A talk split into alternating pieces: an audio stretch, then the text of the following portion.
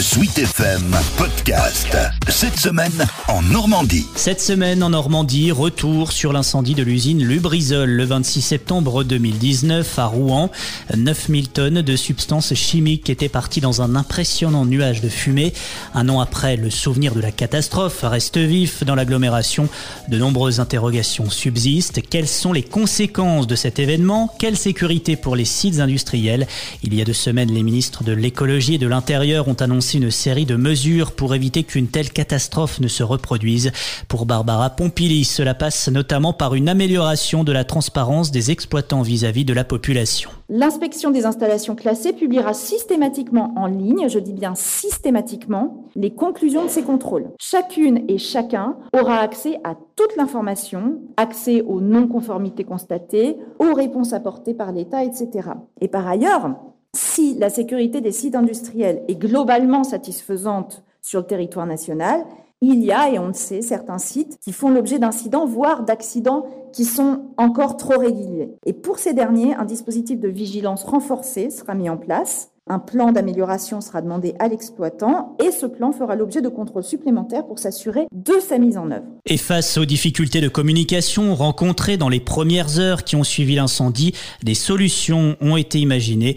Le ministre de l'Intérieur, Gérald Darmanin, a annoncé le déploiement d'ici 2022 d'un nouveau système d'alerte pour la population. Nous allons déployer un système moderne, à la fois de SMS sur le téléphone portable, qui renseignera en, temps réel des difficultés et des consignes évidemment euh, à respecter, et également d'un système de cell broadcast. Je dirais qu'au XXe siècle, on est passé du tocsin à la sirène, et au XXIe siècle, on passera de la sirène donc au téléphone portable. Ce téléphone portable qui, même sur mode silencieux, pourra malgré tout euh, sonner. Le SMS euh, qui complétera ou qui peut être différent selon l'utilisation fait par les préfets, par la sécurité civile viendra en priorité par tous les opérateurs que je remercie, même le soir du 31 décembre où tout le monde se souhaite euh, la bonne année, le jour où on a un échange sans doute euh, important de SMS. Des annonces qui vont dans le bon sens selon les associations de riverains qui se sont formées à la suite de la catastrophe, mais uniquement sur le papier car il n'y a toujours rien de concret selon Simon de Carvalho, président de l'association des sinistrés de Lubrizol. C'est bien beau de nous promettre mondes et merveilles, mais à l'heure actuelle où on se parle, rien n'est fait. Moi, je protège ma fille, je suis père de famille, donc je protège ma fille, et demain, s'il y a une catastrophe, on est au même stade. Voilà, c'est ça qu'il faut comprendre. Je vous dirais, oui, je suis content qu'il y ait une amélioration le jour où il y a cette amélioration. Aujourd'hui, c'est que du blabla. Pour le moment, c'est que du blabla. Ça fait dix ans qu'on parle du Cell Broadcast. Nous, ça fait un an qu'on a subi cette catastrophe. Un an, vous vous rendez compte? 365 jours. Nous, on n'a pas attendu euh, pour faire ce travail. Hein. tout ce qu'on dénonce depuis le départ, bah, c'est un travail d'un an, quoi, de bénévolat.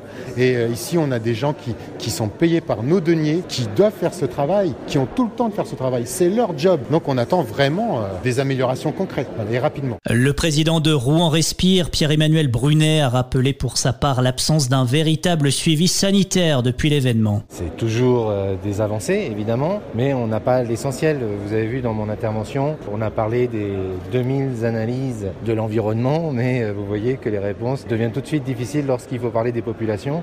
On pouvait euh, mettre en place, je ne suis pas un expert, mais des cohortes pour faire des prélèvements ciblés au moins sur les personnes à risque. On le sait, c'est un département où il y a le plus de sites Céveso. Donc on pourrait mettre en place une stratégie pour euh, suivre dans la durée parce qu'on sait que les problèmes de santé euh, sur ce type d'événement se feront à moyen et à long terme. Et c'est d'ailleurs dit dans les rapports, euh, vous savez, faits par les experts de l'État. Donc on n'en tire pas les conséquences. Donc c'est quand même tout à fait préjudiciable. Et une manifestation a été organisée le 26 septembre dernier, un an jour pour jour après l'incendie.